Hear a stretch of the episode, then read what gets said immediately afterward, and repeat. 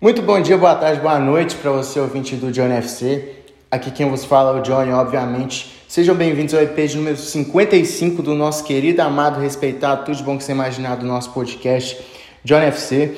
E hoje eu vou fazer um episódio sobre o Fortaleza, que fez um, um ano muito bom. É, eu acho que vale essa ressalva para o time do Leão. E eu vou fazer o EP sobre o time nordestino hoje, que vai disputar a Libertadores pela primeira vez em sua história. É, negócio seguinte, segue a gente no Instagram, é, JohnnyFC Podcast, mande sugestões de temas e mande para seus amigos também, caso eles curtam futebol. Já é? Então tá, vamos falar do, da campanha do Fortaleza esse ano, em suas respectivas competições, quem passou por lá, os técnicos, né? Então é isso. Fortaleza é, jogou 67 jogos esse ano, ganhou 35 dos 67, empatou 15 vezes e perdeu 17 vezes.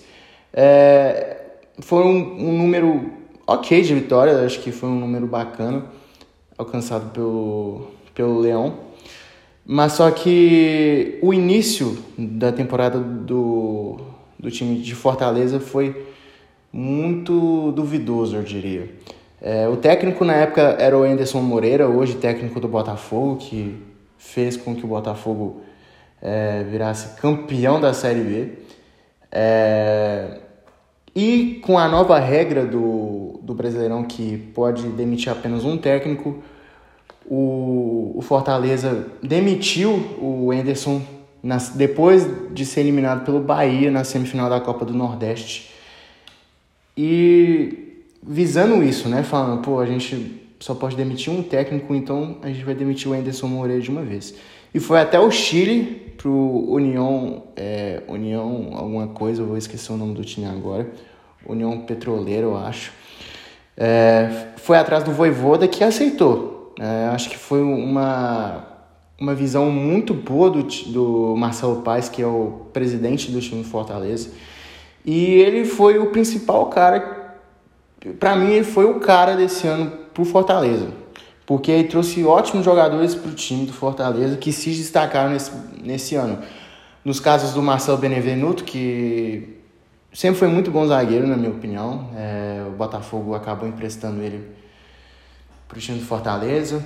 O Iago Pikachu, que tinha saído do Vasco depois de muita é, depois de muita dúvida em relação ao futebol dele, que no começo ele tinha começado muito bem, hoje em dia é, no final de sua trajetória no Vasco, estava sendo bem questionado pela torcida Cruz Maltina.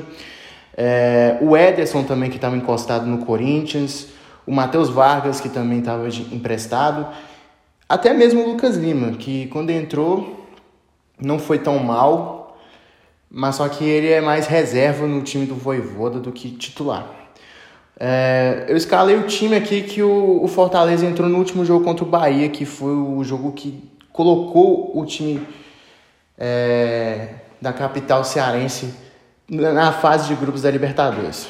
O time entrou com o Marcelo Boeck no gol. É, o Fortaleza joga no 3-4-1-2, tá bom, gente? O que, que seria esse 3-4-1-2? Três zagueiros e os laterais fazem uma função de ala, tá bom? Se você vê no FIFA, por exemplo, é tipo um 5-2-1-2, mas é 3-4-1-2 ou até mesmo um 3-5-2, dependendo. É, Boeck é o Marcelo Boeck é o goleiro. Os zagueiros Tinga, Marcelo Benevenuto e o Tite. Acredito eu que te, seja aquele Tite que passou na Europa, que jogou na Turquia, jogou até no Bahia, inclusive. Na ala direita, Iago Pikachu e na esquerda, o Oswaldo. Aquele mesmo que jogou no São Paulo, enfim. Os volantes é o Felipe e o Jussa, também tem o Ederson, que fez um campeonato brasileiro maravilhoso.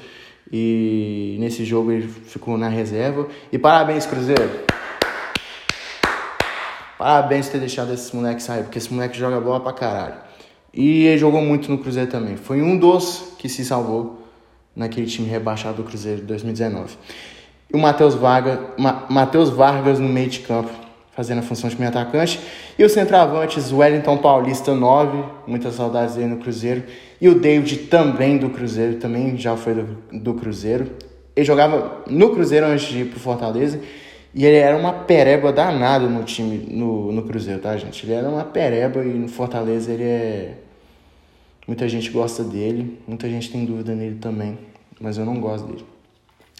É, no banco tem o Felipe Alves, que era o goleiro, que o Rogério Ceni sempre gostou muito por ele sair bem com os pés. É, também tem o Romarinho, que quando entra, entra bem. E é isso, cara. Esse é o time titular, os 11 primeiros do Leão. É, o Fortaleza terminou o Brasileirão em quarto lugar. A Copa do Brasil morreu na semifinal contra o Atlético. E o Cearense foi campeão invicto é, em nove jogos ganhou seis. É, o que, que podemos ressaltar aqui também? Já ressaltei o, o Marcelo Paz. Vou ressaltar o Voivoda, que foi a grande surpresa do Brasileirão para mim, nessa opinião. Na minha opinião, quer dizer.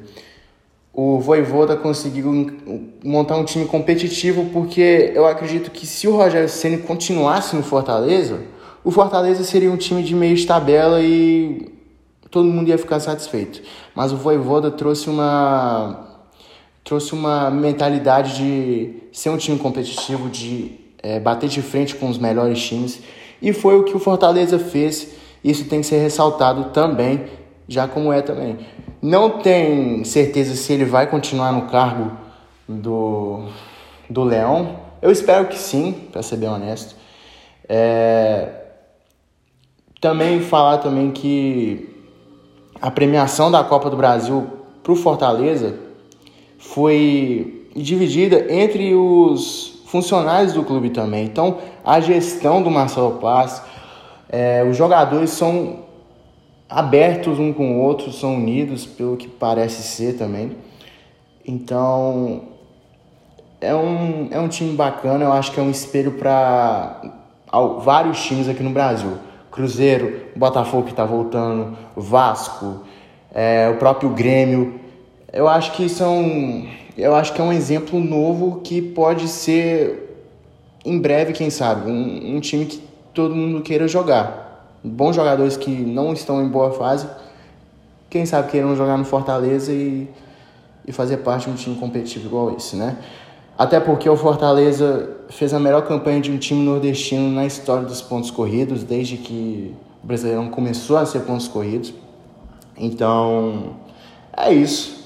É, parabéns ao Fortaleza pela incrível campanha. Caiu de rendimento no, no segundo turno, estava nas cabeças do Brasileirão, mas depois daquele jogo contra o Atlético Goianiense que perdeu de 3 a 0 em casa, as chances de título já eram muito difíceis, porque o, o Palmeiras passou e o Flamengo também passou. Mas o primeiro turno foi incrível e o segundo turno deu tempo de se recuperar para chegar na Libertadores, então creio eu que tá todo mundo orgulhoso desse time do Fortaleza, tá bom? Vou ficando por aqui, é, espero que vocês tenham gostado do episódio de hoje e é isso. Tamo junto, fiquem com Deus, abraço, boa noite, beijo no coração, fui, é nóis.